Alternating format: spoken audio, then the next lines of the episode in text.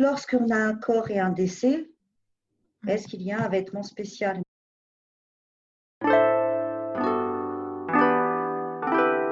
Bienvenue sur Qu'est-ce que la mode? Le podcast qui pose cette unique question et nous invite à de multiples discussions. Je m'appelle Elsie Pommier et je suis designer de l'individu. Cette émission est mon moyen d'étudier ce vêtement qui nous habille et j'en profite pour faire connaître les métiers qui font l'habit. Chaque lundi, retrouvez Audrey Millet, historienne, et moi-même pour un instant culture. Et les vendredis, une interview d'un acteur de la mode. Le podcast est disponible sur toutes les plateformes. Abonnez-vous pour rester informé et partager votre avis. Habillé, habilleur, bonne écoute!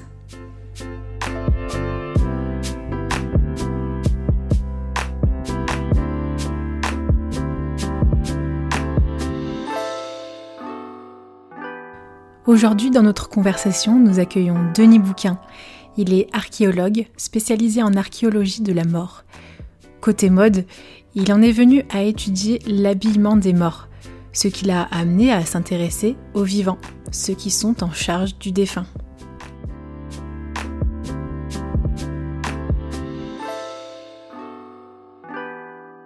Actuellement, personne ne se pose la question de lorsqu'on a un corps et un décès, est-ce qu'il y a un vêtement spécial? Mais en fait, euh, les vivants faisant leur testament déjà peuvent écrire ou dire à l'oral ce qu'ils veulent. D'ailleurs, être enterré, avec des objets aujourd'hui, c'est possible. Mais Denis en sait plus. On, a quelques, on a pas mal de dispositions testamentaires, effectivement, de personnes qui veulent être enterrés avec effectivement euh, euh, soit leur veste blanche qu'ils ont récupérée, qui date de je ne sais pas quand, je ne sais pas où. Il y a quelques dispositions testamentaires, mais en général, c'est quelque chose auquel on, ne pense pas du tout. Et c'est à la charge des vivants. Alors bien souvent, c'est les vivants qui choisissent, donc ils vont choisir des beaux vêtements. On va avoir les vêtements du dimanche en général, voire parfois les, les, les, les, les complets de mariage pour les hommes, voire même pour les femmes des robes de mariée notamment en fonction des, conditions de décès. Il y, a un, poème, je crois, du XVIIIe siècle, euh, justement, qui explique qu'une femme est enterrée dans sa robe de mariée, et donc du coup, euh, il y a des gens qui vont piller la tombe pour récupérer un peu les bagues et tout ça, le, mobilier associé à la petite dame. Et en fait, euh, évidemment, c'est pour faire peur, parce qu'on est en pleine période de, de la peur de l'inhumation précipitée, donc d'être enterré vivant. Et en fait, bah, la petite dame se réveille et parce qu'elle a été enterrée vivante.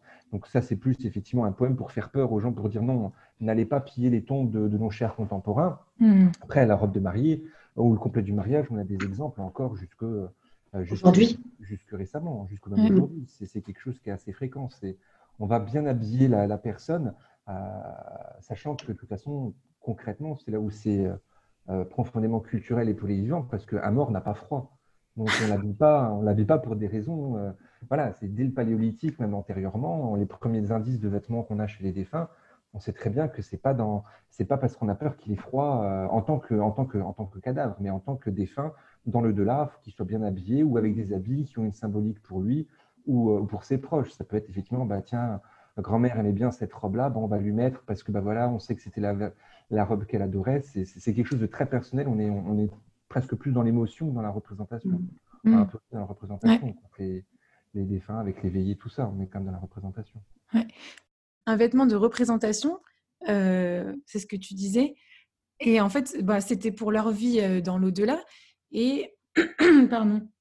Et est-ce que c'est aussi pour le regard des vivants, en fait? Tout à fait. Ça participe effectivement aux derniers instants que l'on va mémoriser l'individu du défunt. Déjà, on veut le voir en tant que personne vivante, pas en tant que, cadavre-objet, mais plutôt en tant que cadavre-sujet comme la personne qu'on a aimée et qu'on aime encore, parce qu'on est en phase de, rupture, de transition. Et euh, c'est aussi pour ça que ça participe tant dans l'intérêt du défunt que, dans, que, euh, pour les vivants. Ça participe aussi à la reconstruction. Et euh, le, vêtement de mariage, par exemple, pour prendre un bel exemple que j'ai étudié et puis que Audrey aussi a pu jeter un coup d'œil, c'est un, individu que j'ai étudié qui est décédé en 1904 en Belgique, qui a été enterré dans son complet de mariage qui est globalement datable, d'après ce que m'a dit Audrey, de 1860-1870. Donc là, concrètement, si je n'avais pas les informations sur la date de décès, mais que j'avais les vêtements, je dirais le décès tourne autour de 1860-1870, parce qu'il a une redingote, il a une cravate, le pantalon, tous les éléments vestimentaires montrent qu'effectivement, on est sur un, complet de 1800-1870. Or, il a été enterré en 1904, donc là, très probablement, on est sur un, complet de mariage dans lequel le défunt a été inhumé euh, euh, près de 30-40 ans après, sans doute, euh, son mariage. Hmm. Il n'avait pas pris trop de poids, alors, le mariage, souvent. Non, Mais il y, a des, il y a des robes qu'on met à côté maintenant. C'est-à-dire qu'on habille la personne, mais on enterre quand même avec sa robe de mariée. Hmm. tu dis maintenant ou euh, c'était. Euh, maintenant. D'accord, parce que j'allais dire, euh, il y a une partie historique qui est quand même très intrigante parce que c'est un sujet dont on parle jamais. Et j'allais après poser les questions sur aujourd'hui. mais Denis, est-ce que, enfin, dans la, est-ce que vous, vous étudiez plus dans, sur des, sur des périodes spécifiques déjà ou c'est de manière euh, général déjà sur euh, ce, rapport au le vêtement de deuil et le vêtement euh, du mort bah, Sur le vêtement des défunts, je travaille concrètement depuis le néolithique jusqu'à la période actuelle. Ok. C'est vraiment un sujet qui m'intéresse beaucoup. Et effectivement, je me suis pas mal intéressé à ce qui se passe aussi actuellement dans nos populations, parce que ça me permet aussi de prendre du détachement par rapport aux populations du passé et avoir effectivement un regard objectif euh, et pas transposer mes propres préconçus culturels sur les populations du passé. Puis ça permet aussi de voir un peu la diversité des choses, des modalités d'habillement, parce qu'on parle souvent du linceul pour les populations euh, chrétiennes tout, tout, au long du Moyen Âge et de l'époque moderne. Dans la réalité des faits, euh, il y a beaucoup de défunts qui sont habillés. Alors ils sont peut-être enveloppés dans un linceul qui peut prendre différentes formes. Ça peut être une toile, une couverture qui est un enveloppement, mais on a aussi pas mal d'indices euh, d'habillement, de, que ce soit des pantalons, des éléments. Alors moi, effectivement, quand je n'ai pas les éléments textiles, je vais parler de dispositifs euh, étroits au niveau du tronc et pourvus de manches. Mais après, ça peut être une chemise de nuit assez particulière.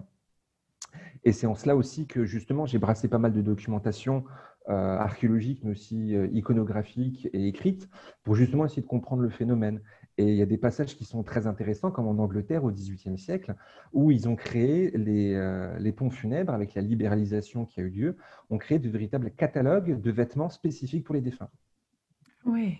Donc, tu vas chercher ton, euh, ton, ta veste, ton pantalon. Alors, souvent, les, habits, notamment pour du dessus, de la moitié supérieure, sont pourvus d'ouverture dans le dos pour faciliter l'insertion du corps qui est, qui est inerte. Mm. Et, il y a tout, et ça dure comme ça jusque 1900. Début de, les derniers catalogues ont dû paraître au début des années 1920, euh, je crois, un truc comme ça.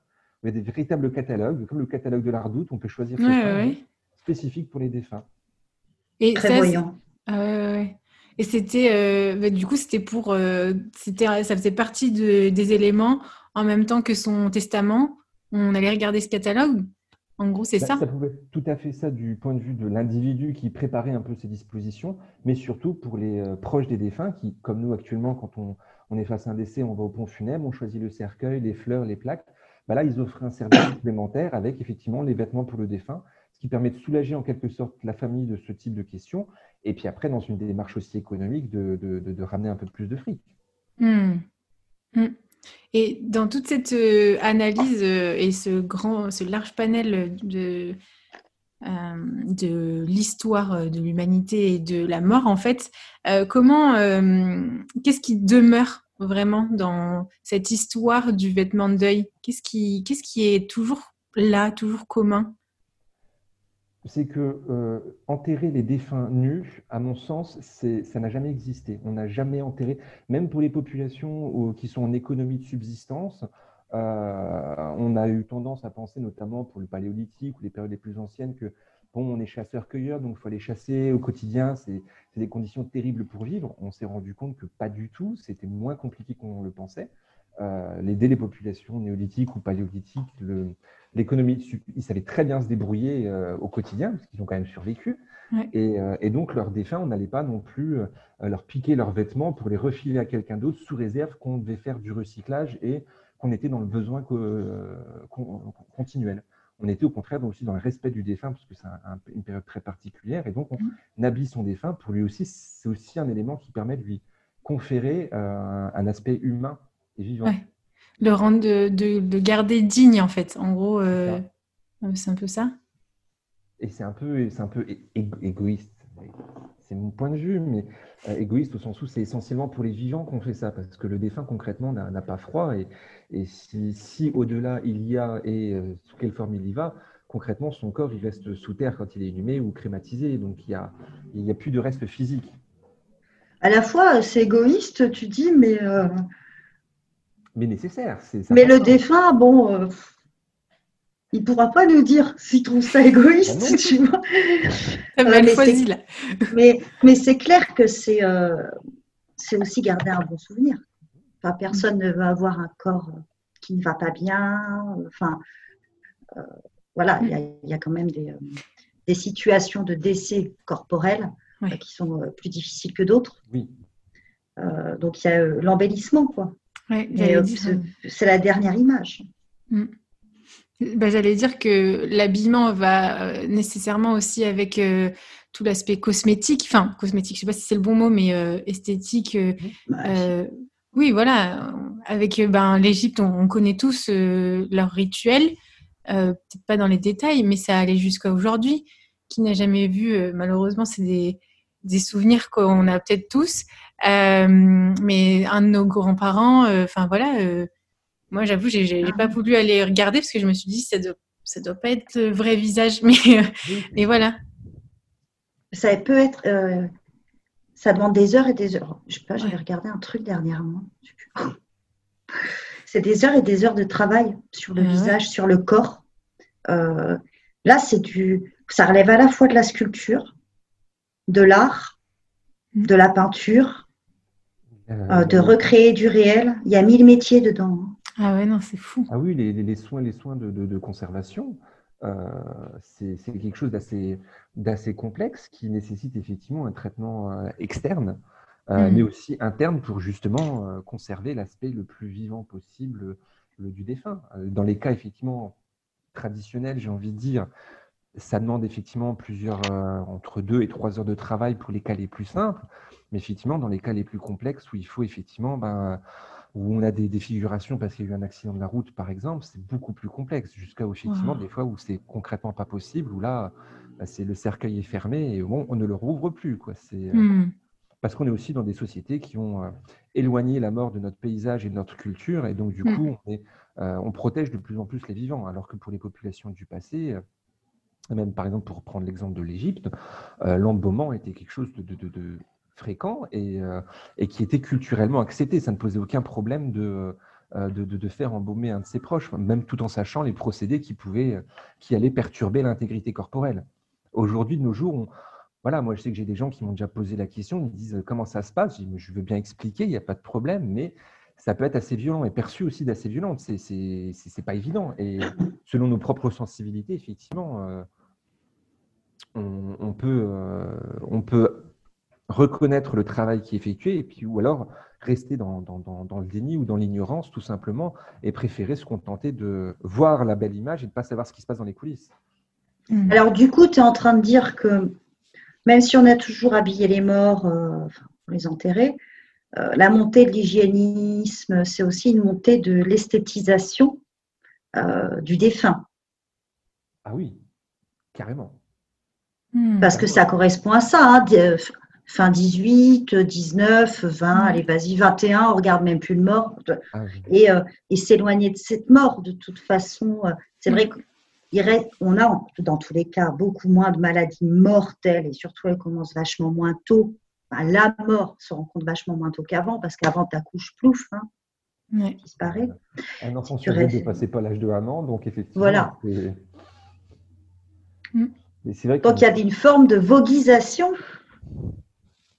oui, en quelque sorte, mais c'est vrai qu'aussi, c'est c'est un, fin 18e, effectivement, avec tout, tout, l'hygiénisme qui montait en pression, justement, avec les, fameuses odeurs méphytiques dans les églises, euh, qui, justement, euh, étaient censées causer des maladies, qui n'ont jamais causé de, maladies, les odeurs en elles-mêmes. La manipulation de, corps en putréfaction, effectivement, sur le long terme, ça peut, ça aide pas, on est d'accord, mais euh, ça a pas mal aidé, et puis surtout le développement des procédés d'embaumement au 19e siècle avec, avec Ganal notamment, qui a permis effectivement de présenter sur le long terme un corps qui, était, qui avait l'aspect du vivant et sur la longue durée, parce qu'il ne faut pas oublier que le 19e siècle, c'est aussi les belles funérailles, les longues funérailles, Et même si effectivement on en avait auparavant, pour prendre l'exemple de François Ier avec ses 55 jours d'exposition et de transfert de corps, je pense qu'au bout du 55e jour, il n'était pas très frais, François, avant d'être inhumé. D'ailleurs, Lénine est toujours vivant. Hein. oui, il n'y a pas que lui qui est toujours vivant, à ce qui paraît. Hein. Lénine est toujours vivant, mais il se désagrège quand même régulièrement. Ils vont faire des retouches de maquillage quand même pour, sur Lénine. Mais d'ailleurs, ils ont pris la recette euh, sur euh, les injections de Poutine. oh là là. Mais d'ailleurs, juste, je reviens sur cette idée d'esthétisation. En fait, est-ce qu'on pourrait même aller plus loin sur cette, c'est la mise en scène en fait de mmh. de la mort? Euh, enfin, et je ne peux pas m'empêcher aujourd'hui à penser aujourd'hui euh, dans notre contexte euh, socioculturel français, c'est que euh, tu parlais de, se protéger aussi de la mort. Aujourd'hui, on la voit plus vraiment en, face parce qu'il n'y a plus le rituel religieux aussi de laisser un cercueil ouvert et tout ça. Et la mort, elle est mise en scène dans des films maintenant. Et du coup, on n'a plus aussi cette présence physique du corps. Plus cette articulation. Avec les, après, la, après la Seconde Guerre mondiale, le développement des procédés médicaux, de réanimation entre autres, mais aussi des progrès médicaux, euh, la géographie au fait des, villes, l'urbanisation a fait éloigner les cimetières plutôt en périphérie, ce qui a modifié aussi mmh. les pratiques funéraires. Auparavant, on, le voit encore dans les campagnes actuellement, on va du cimetière à l'église, on suit le cortège, ça se fait assez facilement. Aujourd'hui, c'est beaucoup plus compliqué depuis 50 ans. Et aussi, euh, bah, le développement avec les progrès médicaux, bah, il y a des maladies qui se soignent, mais aussi il y a les soins palliatifs, euh, le vieillissement des populations euh, qui mmh. fait qu'on bah, est moins souvent confronté à la mort et progressivement, les mentalités ont évolué, on a de plus en plus écarté les défunts, l'embaumement, les, soins de conservation qui, sont mmh. développés aussi ont permis aussi de, de, moins être confrontés au, décès, au défunt en lui-même.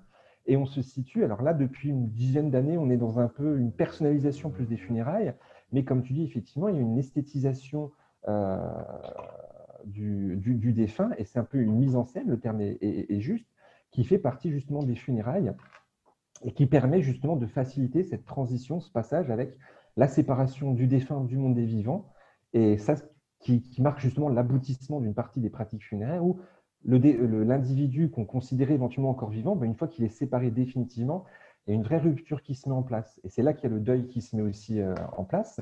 Et donc, du coup, euh, de nos jours, c'est vrai qu'il y a une totale modification qui, s'est produite. Et ça, Louis-Vincent Thomas l'a très bien repéré et démontré dès les années 70-80 euh, et qui a permis justement de développer tout un, pan de, des études psychologiques aussi sur, sur les relations avec, avec la mort.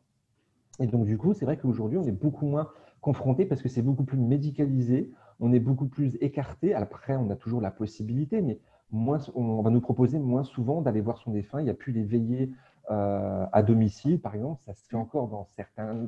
Je, l'ai fait personnellement pour un de mes proches, mais euh, quand je l'ai dit à, des gens, on m'a dit Ah bon? Je dis bah, Oui, ça me paraissait naturel.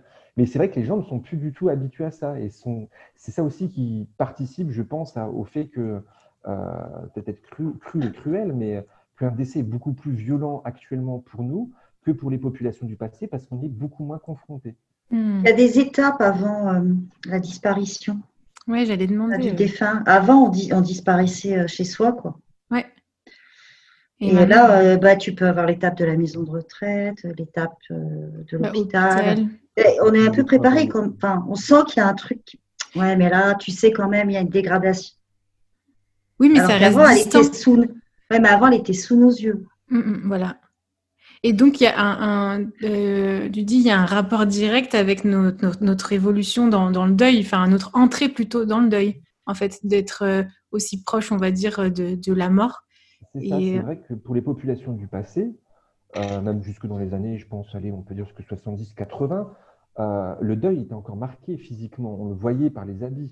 Maintenant, de nos jours, quelqu'un qui est en deuil, je ne dis pas que le lendemain de l'enterrement, euh, la personne va s'habiller en rouge vif ou en rose et, va, hmm. et va chanter partout. Mais il y a plus cette, euh, il y a eu cette perte justement du vêtement du deuil, de marquer le deuil physiquement, notamment par le, la pratique vestimentaire pendant une certaine période, et qui est, euh, parce qu'on est plus dans un deuil qui est psychologique et on le marque beaucoup, on le marque beaucoup moins physiquement. Or, auparavant, le fait de marquer le deuil permettait justement de participer à la reconstruction du groupe. C'est-à-dire qu'il y avait une période, c'est typique des rites de passage, avec les périodes euh, de latence, les périodes de, mise à l'écart et d'agrégation. C'est-à-dire qu'on va d'abord écarter la personne avant de la réintégrer progressivement. Et la mm. période de deuil, justement, permettait de créer une période de latence, d'exclusion temporaire, mais qui était pas vraiment une, qui était une exclusion marquée notamment par la pratique vestimentaire et des pratiques interdites ou, autres, et qui permettait justement au bout d'un an, par exemple, et de cérémonies euh, en l'honneur du défunt, de pouvoir réintégrer le, les endeuillés dans la vie publique et la vie collective. Donc ça permettait aussi de... Il y avait un espèce... C'est un accompagnement aussi qui était sociétal. Oui, c'est un phénomène de groupe. Et maintenant, effectivement, comme euh, il y avait un deuil social vraiment qui était marqué avec un vrai, une vraie codification vestimentaire. Et de nos jours, effectivement, on est plus dans un deuil psychologique qui, bah, qui est malheureusement aussi anticipé, notamment bah, quand on nous annonce que bah, l'un de nos proches est malade et qu'on passe en soins palliatifs. Bah, voilà, on sait qu'il faut se préparer. Et euh, même si on essaie de se préparer, on n'est jamais complètement préparé le jour où ça arrive. Donc, mmh. il n'y a, plus cette, euh, cette espèce de catégorisation sociale qui, qui pouvait exister. Et donc maintenant, on se retrouve un peu finalement euh, tout seul face au deuil. Et même si effectivement, il y a toutes les, les, aides psychologiques qui sont mises en œuvre, tout ça, les travaux de, de Freud, de Kubler-Ross, tout ça qui ont beaucoup participé à comprendre ce, ce, processus psychologique. Mais il y a beaucoup moins d'accompagnement social. Donc, donc en fait, euh, la fringue et les cosmétiques, la coiffure hein, évidemment aussi, on est comme ça, euh, ça va participer à l'acceptation. C'est ça, hmm. Donc ça, ça, fonctionne comme un, soin psychologique pour les vivants. C'est ça, c'est que marquer effectivement pendant une année, devoir s'habiller en noir avec des phases de grand deuil pendant six mois ou l'absence d'apparition publique, euh, de, véritablement provoquer hmm. dans un premier temps une exclusion, mais aussi montrer aux autres euh, un signe social d'effectivement d'exclusion temporaire entre guillemets et de, du deuil de la personne, et effectivement après rapporter une, une acceptation, une intégration dans le groupe. Et effectivement, et après, on peut tomber dans des fringues euh, noires, mates, mais qui peuvent être aussi somptueux, euh, hmm. sans pour autant, euh, et notamment pour les veuves payées par le mari, sur la dot.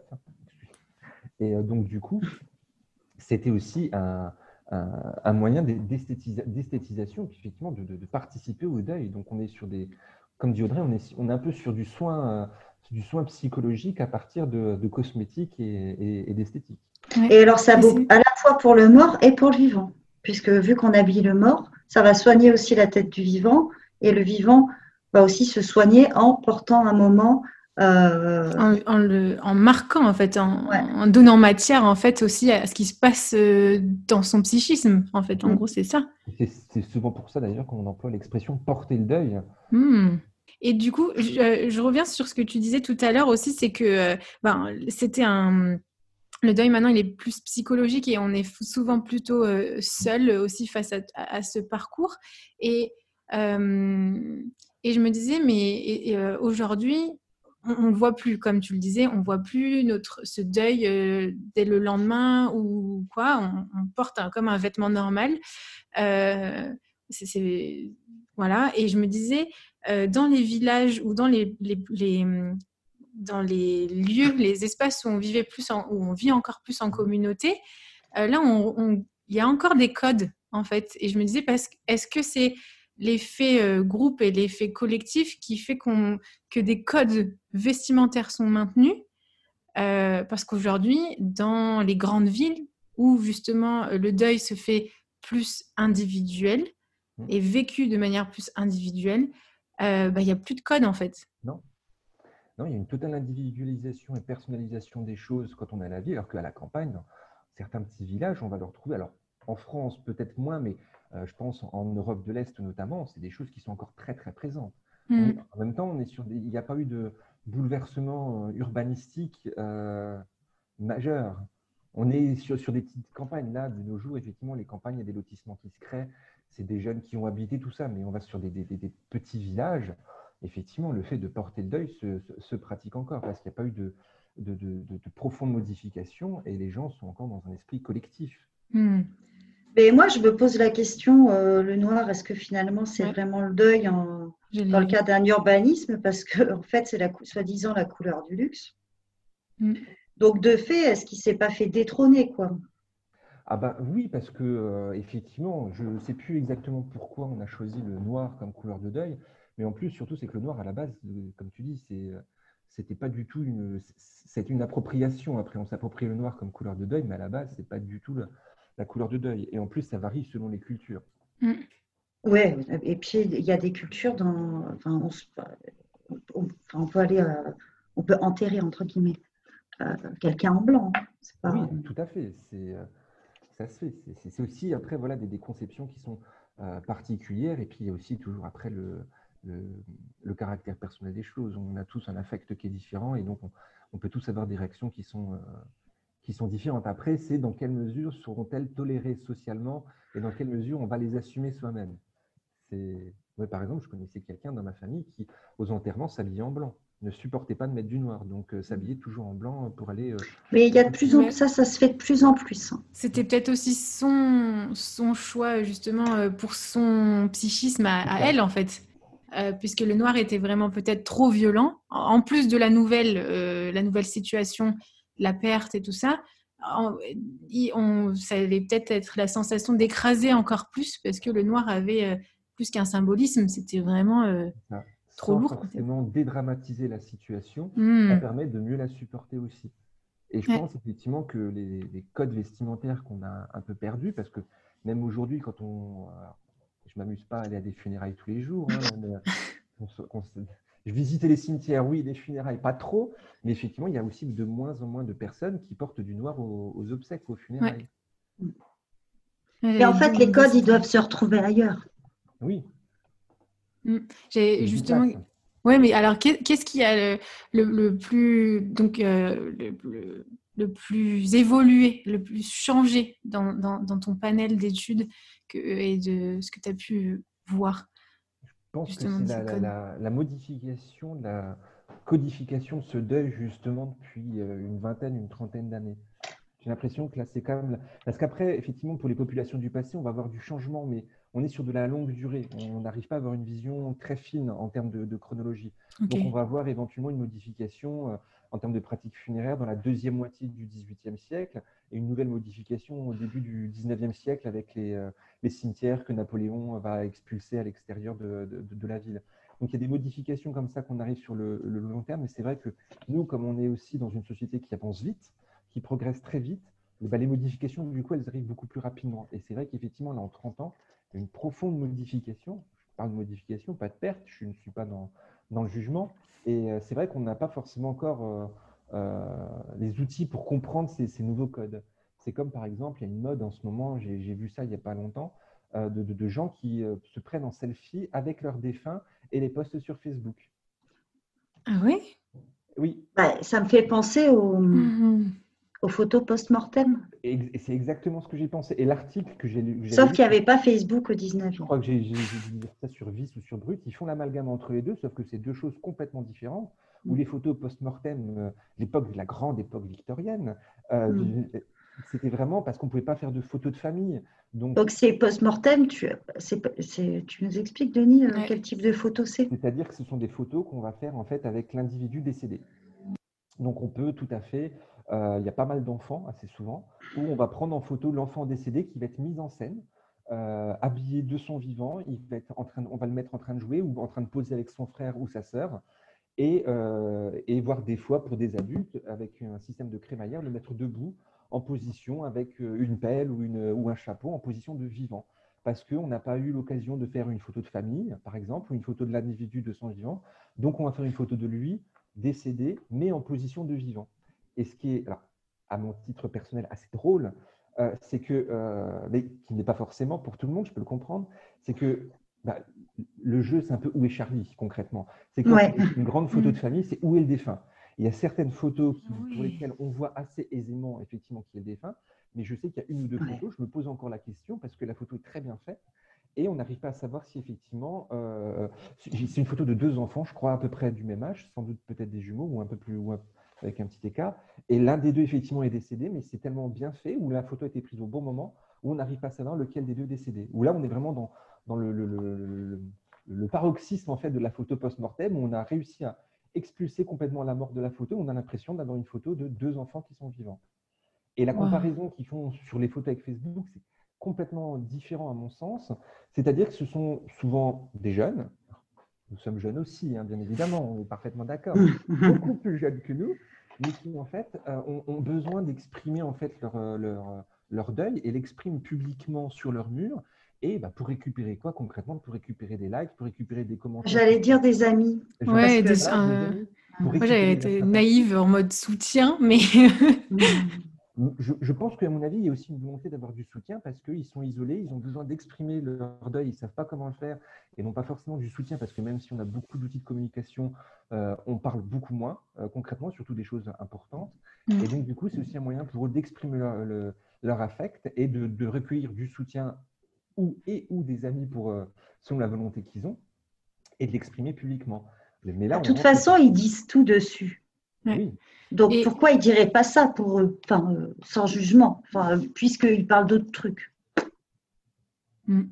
Mais attends, mais du coup, la, photo, euh, les selfies sont pris euh, durant.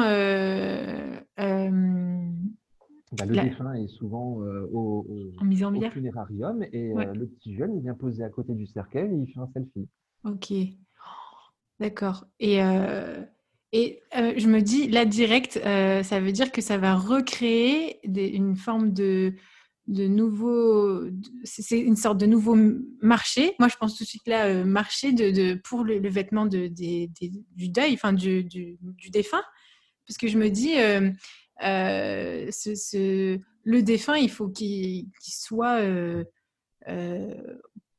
pas seulement dans les tendances, mais qu'il ait du style, enfin, et du coup, qu'il soit pas comme les autres, peut-être. Est-ce que on pourrait mmh euh, projeter jusque là Parce que avant, là, il y a eu une grosse période où il était, il commençait à disparaître vraiment de notre vie. Là, avec ses photos, il revient. Euh... Ouais, je crois que c'est vraiment une tendance de petit merdeux. Hein. ça, on, peut tout à fait diffuser ce que je viens de dire. Voilà. Ah oui. Denis, tu veux le dire en version plus, euh, plus politique, plus académique. J'ai l'impression que c'est un peu plutôt un type de population qui se cherche, qui a plus de mal à exprimer les choses, par exemple, en parler à ses proches et qui a, plus de facilité à l'exprimer derrière un écran. Après, effectivement, il euh, faut que la photo elle soit bonne parce qu'on reste sur du selfie quand même. C'est le moment ou jamais quand même que ça t'arrive sur ton mur et que tu puisses virer un faux ami. C'est là aussi où les gens ne réfléchissent pas forcément aux conséquences. C'est que bah, si on a tous un compte Facebook, c'est qu'un an après, bah, Facebook va te rappeler ton souvenir d'il y a un an. Et mm. ça te replonge un peu quand même dans le truc. Tiens, tu as posté la photo de toi avec ton grand-père. Ah merde, tiens, j'ai pensé pas. Bah, de toute façon, il aurait oublié la date de sa mort alors. Heureusement que Facebook est là. c'est ça. Et c'est quelque chose moi, qui, me, qui, me gêne un, enfin, qui me gêne un peu. À titre personnel, ça me gêne. Après, scientifiquement, objectivement, sociologiquement, c'est intéressant. Parce fait d'études. C'est des pratiques qui, qui, qui m'interpellent quand même. Maintenant, on, reste quand même, on est quand même dans une sphère très privée euh, qui est exposée publiquement. J'ai envie de dire, quand on s'expose, quand on est, quand on porte le deuil et qu'on se trimballe avec une robe noire clinquante et qu'on affiche à tout le monde dans la rue qu'on est en deuil, on fait aussi de, l'exhibitionnisme en quelque sorte, mais on n'exhibe pas le défunt avec soi. Ouais, c'est ça. On, le porte. C'est que là, on, va quand même dans une sphère intime qui est assez violente, surtout qu'en plus, bah, il y a les questions juridiques derrière. C'est que si, par exemple, euh, on peut tout à fait se récupérer un procès parce qu'un descendant du défunt euh, possède le droit à l'image, en gros, du défunt, et donc peut tout à fait porter plainte si c'est, par exemple, si c'est évidemment si c'est son fils, son petit-fils, voilà, mais ça peut créer des, ça peut engendrer d'autres problèmes juridiques ou, merde, encore plus de problèmes. Il y avait eu un scandale avec le cercueil de Jacques Chirac. Ah, je m'en souviens. Ah ouais, ouais, il y avait eu des selfies, ouais, ouais. Mais non, mais c'est une honte, enfin, je veux dire, le mmh. Oui, mais c'est un, rapport au respect et à l'image, en fait, l'image de l'autre. Et euh, alors que quand on porte le deuil, ben, euh, le mort, il est il est là, c'est lui tout seul, en gros, euh, voilà. Et, quand on porte le deuil, c'est être face à nous-mêmes, et c'est nous face aux autres. C'est pas euh, le défunt euh, que j'embarque dans en moi, puis avec moi. Il n'est pas associé physiquement. Bah, les, les, populations passées ont embarqué le défunt sans l'embarquer dans Facebook, quoi avec le souvenir, euh, euh, avec des photos anciennes, plus anciennes, pas celles le jour J, quoi. avec ouais, l'image, avec les couleurs, effectivement, avec les cosmétiques, avec l'habit mm. du défunt, mais également l'habit porté à partir du décès. Enfin, c'est un travail, quoi. C'est un travail sur soi. Ça peut pas être une photo brute, en plus balancée euh, au visage de tous. C'est un travail sur soi, mais qui se fait aussi avec les vivants, et qui se fait avec le défunt, les autres défunts. Se... il n'est pas, euh, pas totalement individuel, heureusement, mais à un moment, euh, la pudeur peut-elle encore exister? Mais pour, pour, rebondir sur ta question de la pudeur, c'est que effectivement il y a la question d'exposer, c'est comme ça, se faire des selfies avec des défunts. Mais à ce compte-là, est-ce que c'est pas choquant Moi, je me souviens de la photo de François Mitterrand sur son lit de mort, publiée dans le Nouvel Obs. Ouais, mais c'est pareil. Que, voilà. Mais ça a gueulé, hein ça a gueulé parce que, ah ouais, non, non, non, non, non, non, non, non, non, non, ça a gueulé grave. J'ai vu un reportage dessus. La photo est sublime. C'est pas un selfie avec euh, un iPhone, je sais pas trop quoi, ou, oui, c'est encore moins bien pris. C'est dit comme une photo publique, enfin euh, euh, officielle aussi, puisque c'était pas n'importe qui pour une population, tout ça. Techniquement, on saurait pas encore vraiment qui l'a prise, mais bon, on va pas en discuter. Ah oui? Ouais, ouais, ouais. C'est pas si, euh, voilà. non, non, on prend pas quelqu'un sur son lit de mort comme ça. Hmm. là, on parle d'un président oui, voilà. Là, je parle pas du pépé de machin que je vois comme ça là au funérarium sur un Facebook. Heureusement, je choisis mes amis. Hein. Oui, mais du coup, tu scrolles, puis d'un seul coup, tu tombes. Euh, voilà, mais. Ah, moi, ça me. Moi, moi, je... Ah, moi, après, je suis obligée de boire un verre de vin. Mmh. Mais c'est pour ça que je me disais, le, vêtement, vraiment, il, est, euh, il fait. Euh, donc, on a parlé tout à l'heure qu'il était vraiment une étape, un processus pour l'endeuiller. Mais euh, du coup, il est euh, aujourd'hui, euh, on pourrait dire aussi un, processus pour nous parce que moi, si je, vois un vêtement, j'ai n'ai pas une image directe et puis je peux me confronter à, mon propre rapport à la mort. Mmh. Alors que si je vois tout de suite un défunt, c'est pas du tout le même processus. Non, puis ça dépend ce qu'on veut voir. Ouais. À un moment, il faut aussi se poser la question qu'est-ce que vous voulez voir, qu'est-ce que vous ne voulez pas voir? De quelle manière on veut avoir accès à ce qu'on veut voir. Est-ce qu'on accepte d'être dérangé par ce qu'on ne veut pas voir de temps en temps? Enfin, Il y a tout ce problème d'accès à l'information. Et pas, j'ai envie de dire que le problème, c'est que ce n'est plus un problème. C'est que tu ne mm. veux pas le savoir, bah, tu le vois quand même. Oui.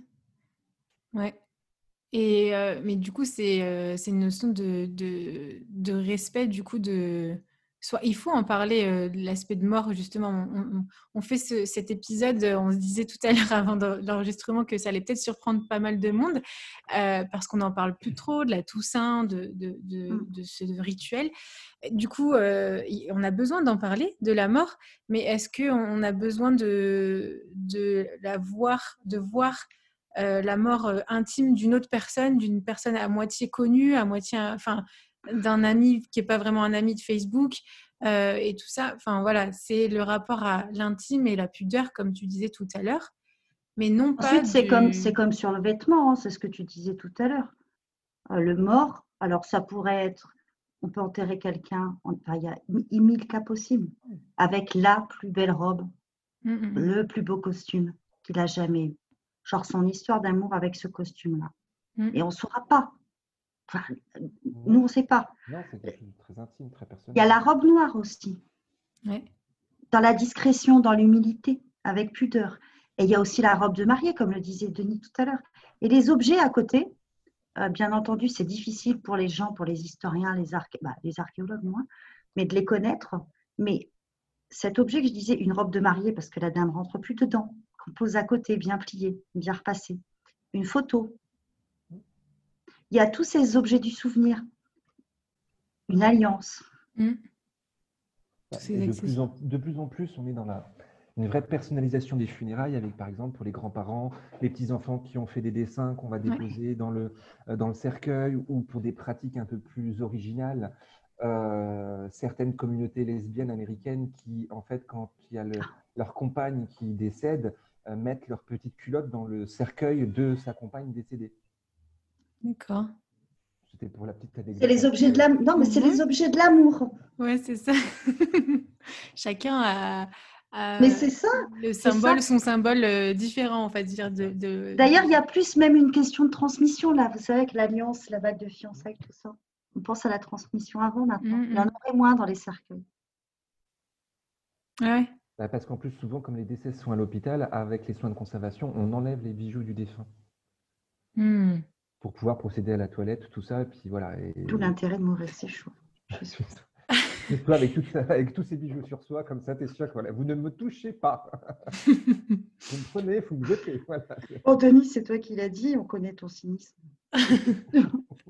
Et puis après, il y a de toute façon aussi, ouais, j'allais dire euh, bah, le cynisme euh, aussi plus, de plus en plus global, euh, globalisé aussi face à bah, on- dans, dans les grandes villes où justement on se dit de toute façon euh, à quoi ça sert euh, de, de, de- de mettre des choses dans, dans, dans ce trou en quelque sorte, puisqu'en fait dans dix ans, tout, ce- enfin, ce sera jeté, euh, puisqu'en fait il y a, y y trop de, de défunts et du coup les, les, les, euh, les cimetières, enfin. Ouais, mais il faut demander la permission. euh, Oui, donc voilà. Non, mais des fois, il y a des... j'ai entendu des discours comme ça. Ouais, mais les- c'est parce que les, euh, tombes, elles datent. C'est pas dans 10 ans. Les tombes, elles datent d'hyper longtemps. quoi. Non, alors, il y a des, il y a personne des s'en villes- occupe. euh. Il y a des villes où c'est, euh, je crois que c'est 15 ans, et euh, parce que 10 ans, j'ai peut-être un peu exagéré, entre 15 et 20 ans.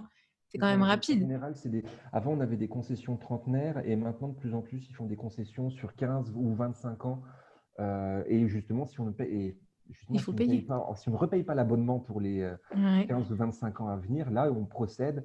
euh, en général, les, les cimetières contactent les familles pour procéder à la régularisation de leur situation. C'est un peu comme les impôts. Euh, et s'ils retrouvent personne, la tombe est considérée comme à l'abandon. Et donc là, ils procèdent à l'exhumation et les restes finissent à la fosse commune. Hmm. Sauf si les familles, effectivement, Ah, elles-mêmes demandent euh, l'exhumation et peuvent, par exemple, pour une réutilisation de tombe, euh, les... parce qu'il y avait deux personnes et ils veulent réutiliser la tombe, bah, dans ce cas-là, les défunts précédents sont Ok. réinhumés dans la même Ouais. tombe, mais dans un reliquaire pour gagner de la place. Ouais, J'aurais encore euh, plein de, plein de questions, mais peut-être pour l'année prochaine, pour la Toussaint euh, prochaine. Je vais rassembler tous mes bijoux en toc et réfléchir à tout ça. Ah, moi, j'ai Voilà. prévu de garder mon vase galet avec moi, il ne me quittera pas. hein, c'est- ça,